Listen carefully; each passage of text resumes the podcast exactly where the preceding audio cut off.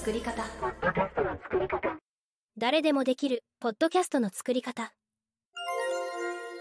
シーズンにはポッドキャストを知らないまゆちゃんがラジオディレクターのでんすけと一緒に自分の番組を制作していきます。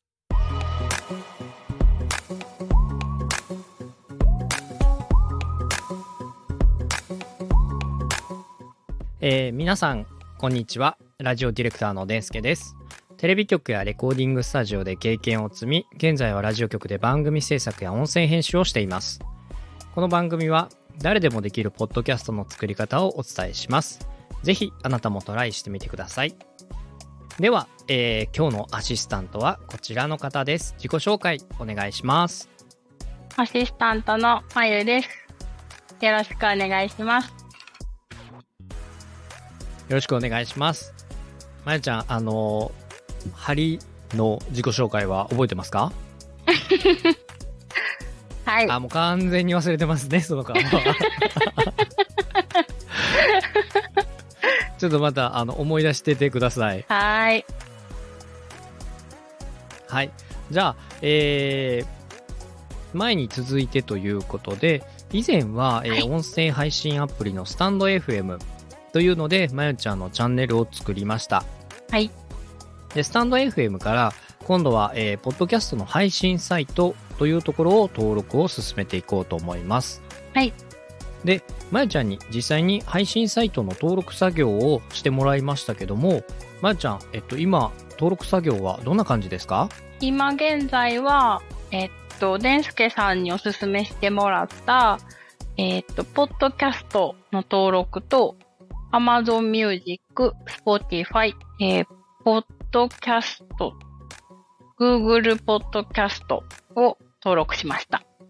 じゃあもう全部登録ができましたか？はい、なんとか無事に登録しました。おおめでとうございます。ありがとうございます。まずちょっと簡単に、このポッドキャスト配信サイトの仕組みの説明をしますね。はい、お願いします。えっと、誰でもできるポッドキャストの作り方ということで、えー簡単にスマートフォン一つで収録配信できるやり方をご紹介しています。で、まずはそのスマートフォンで、えー収録配信するための、えーアプリとしてスタンド FM という音声配信アプリを使ってください。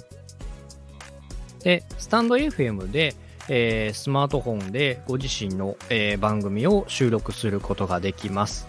でその後にスタンド FM から、ポッドキャストの番組として、えーその配信サイト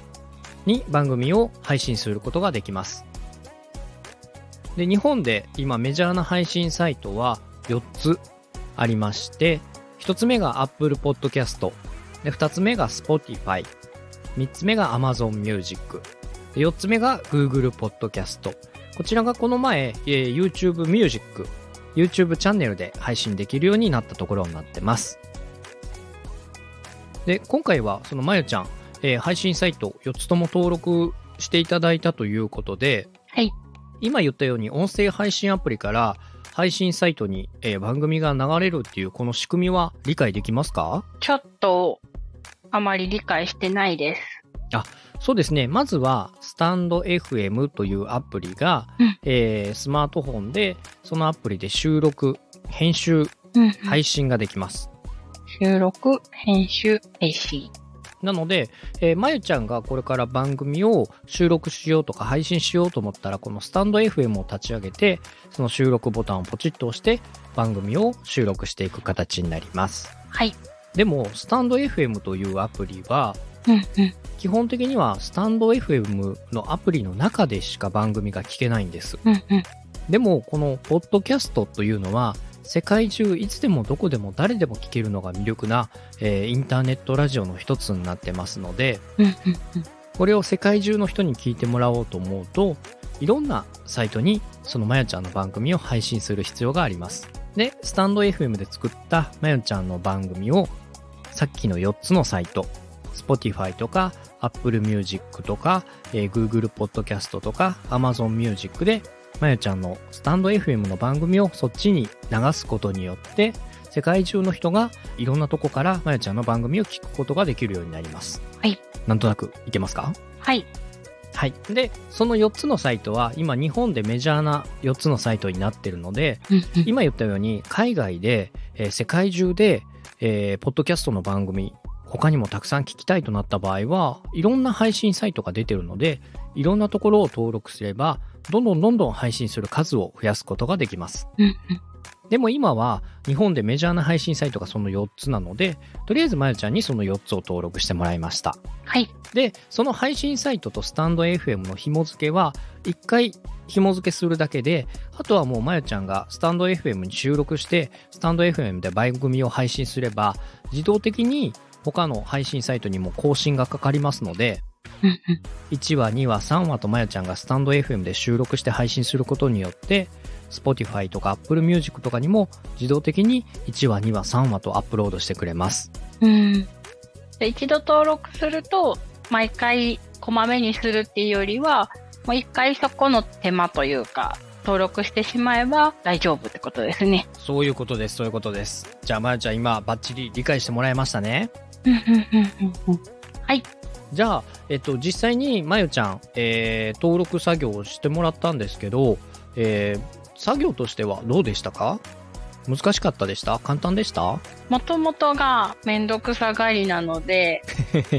あの、最初メジャーな4つを登録してねって言われた時は、ええと思ったんですけど、うんうんうん。あの、検索してヒットすれば、あとは、そんなに入力作業とかも多くなかったんで、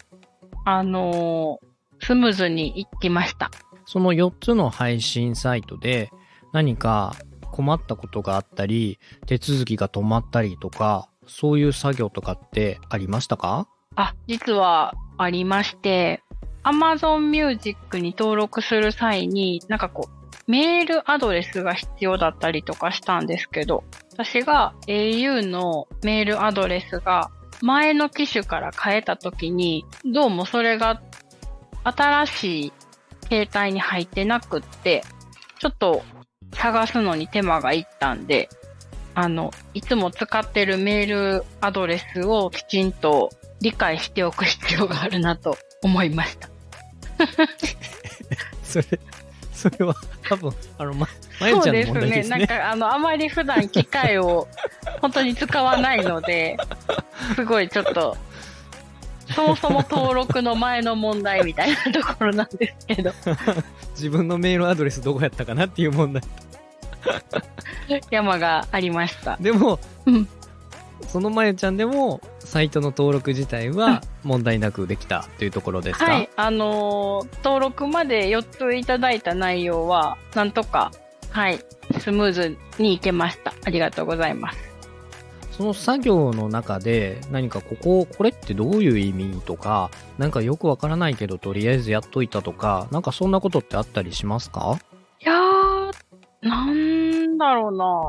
特にないです、ですね。うんうん。わかりました。じゃあ今、まゆちゃんは、その、え4つのメジャーな配信サイトの登録ができて、スタンド FM と紐付けをすることができました。はい。これで、今、まゆちゃんは、えー自分のチャンネルのアカウントの登録ができたことになりますので、ここから先は、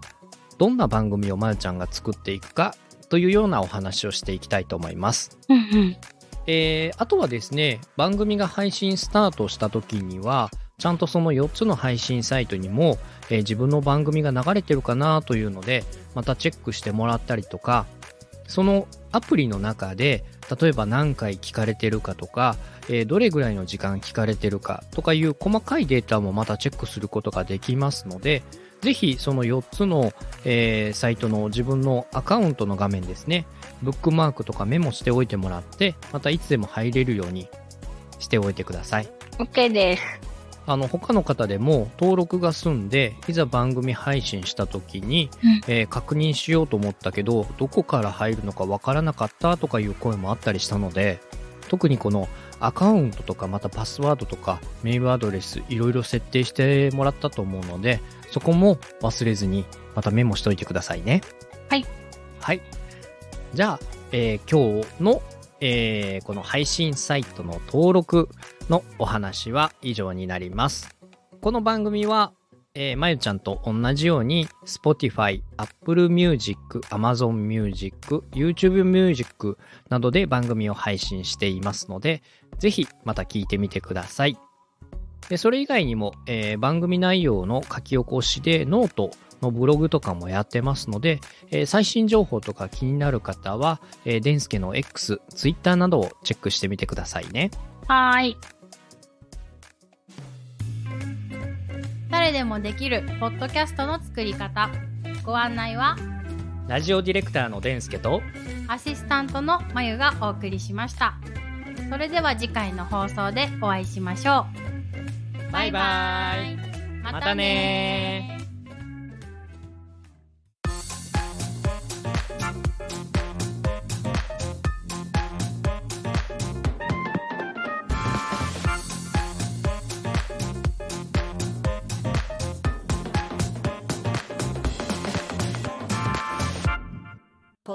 トの作り方。ポッドキャストの作り方。ポッドキャストの作り方。